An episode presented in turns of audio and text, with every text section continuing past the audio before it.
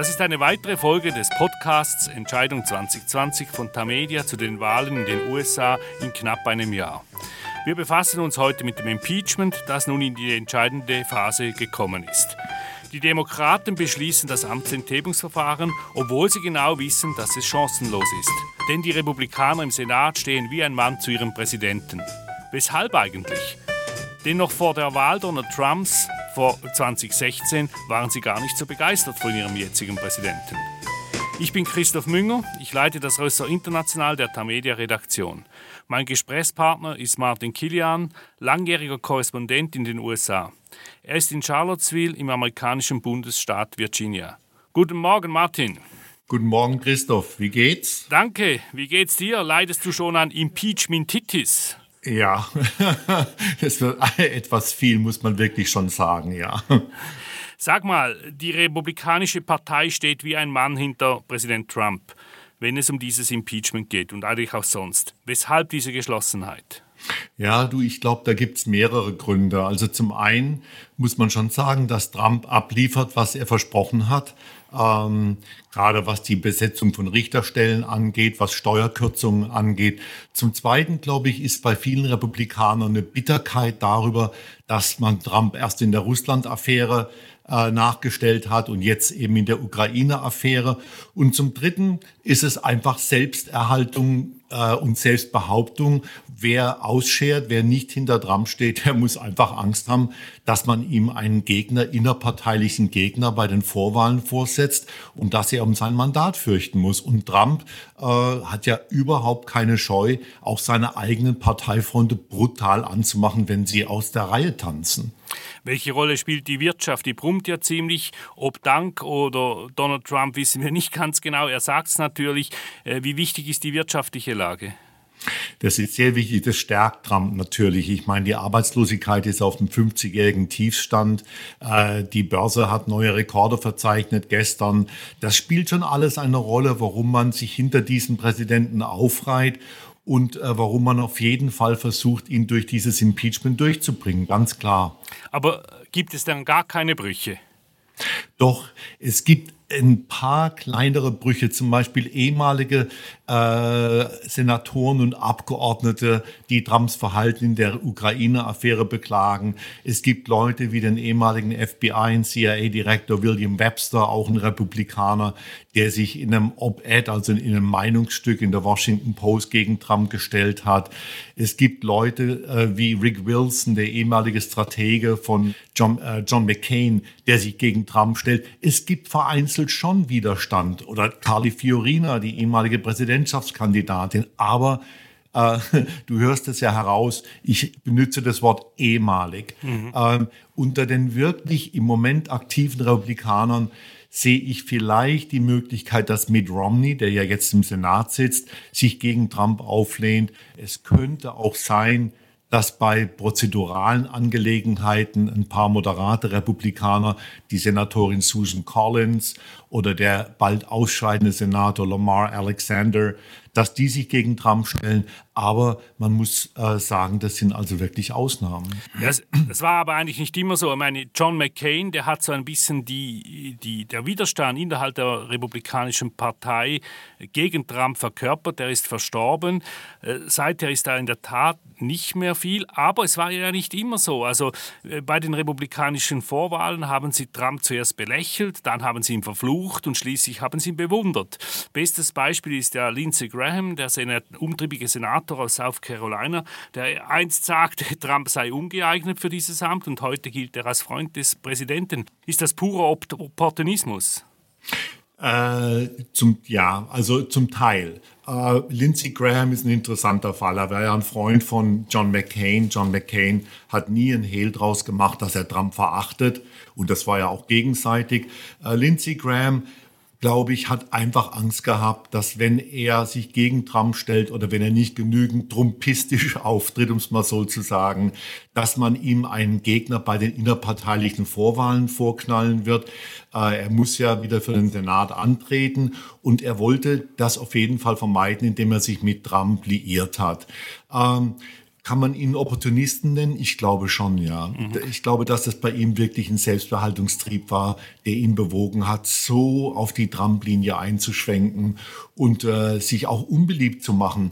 Ähm, aber er weiß natürlich genau, wer sein Brot buttert. South Carolina, der Heimatstaat von Lindsey Graham, ist sehr republikanisch und ist sehr Trump ergeben. Die Basis dort, die republikanische, steht voll hinter Trump. Und wenn Graham sich nicht an die Seite Trumps gestellt hätte, wäre er wahrscheinlich äh, äh, in Schwierigkeiten geraten, was seine weitere Karriere angeht, ja.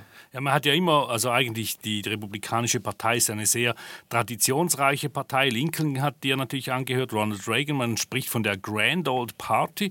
Aber heute ist es eigentlich eine Great Trump Party, oder? Wie ist sowas möglich? Also äh, Umfragen sagen heute, äh, also in diesen Tagen erschienen in der New York Times, dass die republikanischen Wähler Trump als Präsident besser finden als Abraham Lincoln.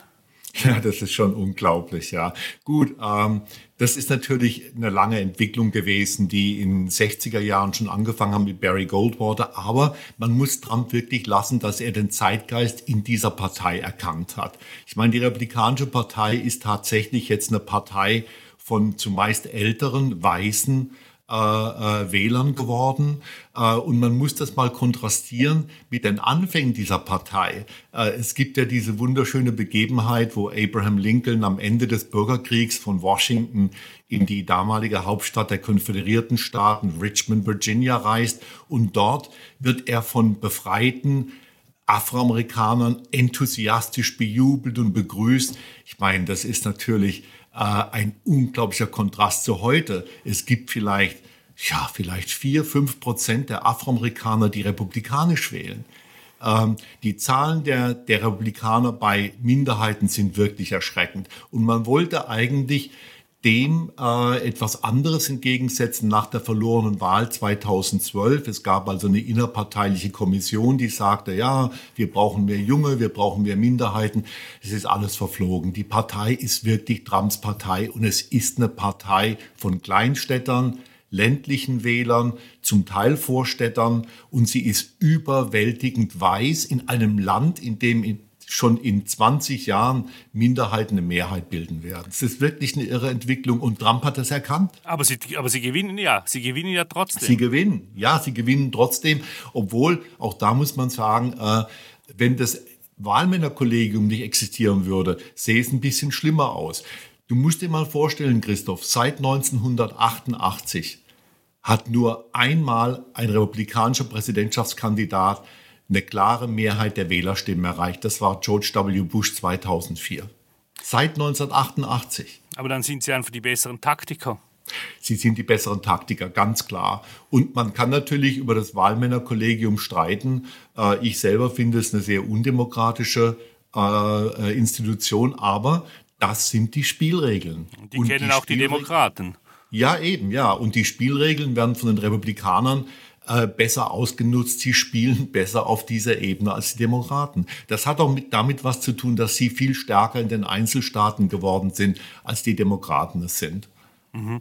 Aber wird das immer so weitergehen? Also, oder wie, wie, wie müssen wir uns das vorstellen? Nee, das glaube ich, ich glaube das eben nicht. Ich glaube, dass die Republikaner entweder sich an die neuen demografischen Entwicklungen in den Vereinigten Staaten angleichen müssen oder sie werden irrsinnige Probleme kriegen. Ich meine, überleg mal, eine Mehrheit der Kinder in Amerikas öffentlichen Schulen jetzt im Moment 2019 sind nicht weiß.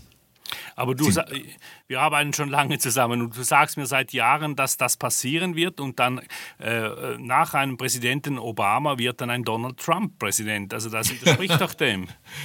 Nein, nicht unbedingt. Ich meine, das, das sind langfristige demografische Entwicklungen und wahrscheinlich äh, wird sich das erst in, in, in zehn Jahren zeigen, vielleicht auch ein bisschen früher.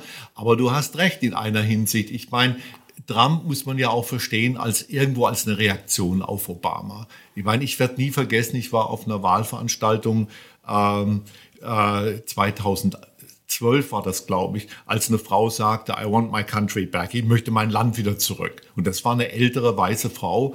Und das waren die Leute, die haben die ganzen Umwälzungen, die schwulen Ehe, ein schwarzer Präsident und so weiter und so fort, das hat natürlich, äh, das war nicht leicht für die Leute, das zu verkraften und das zu verdauen.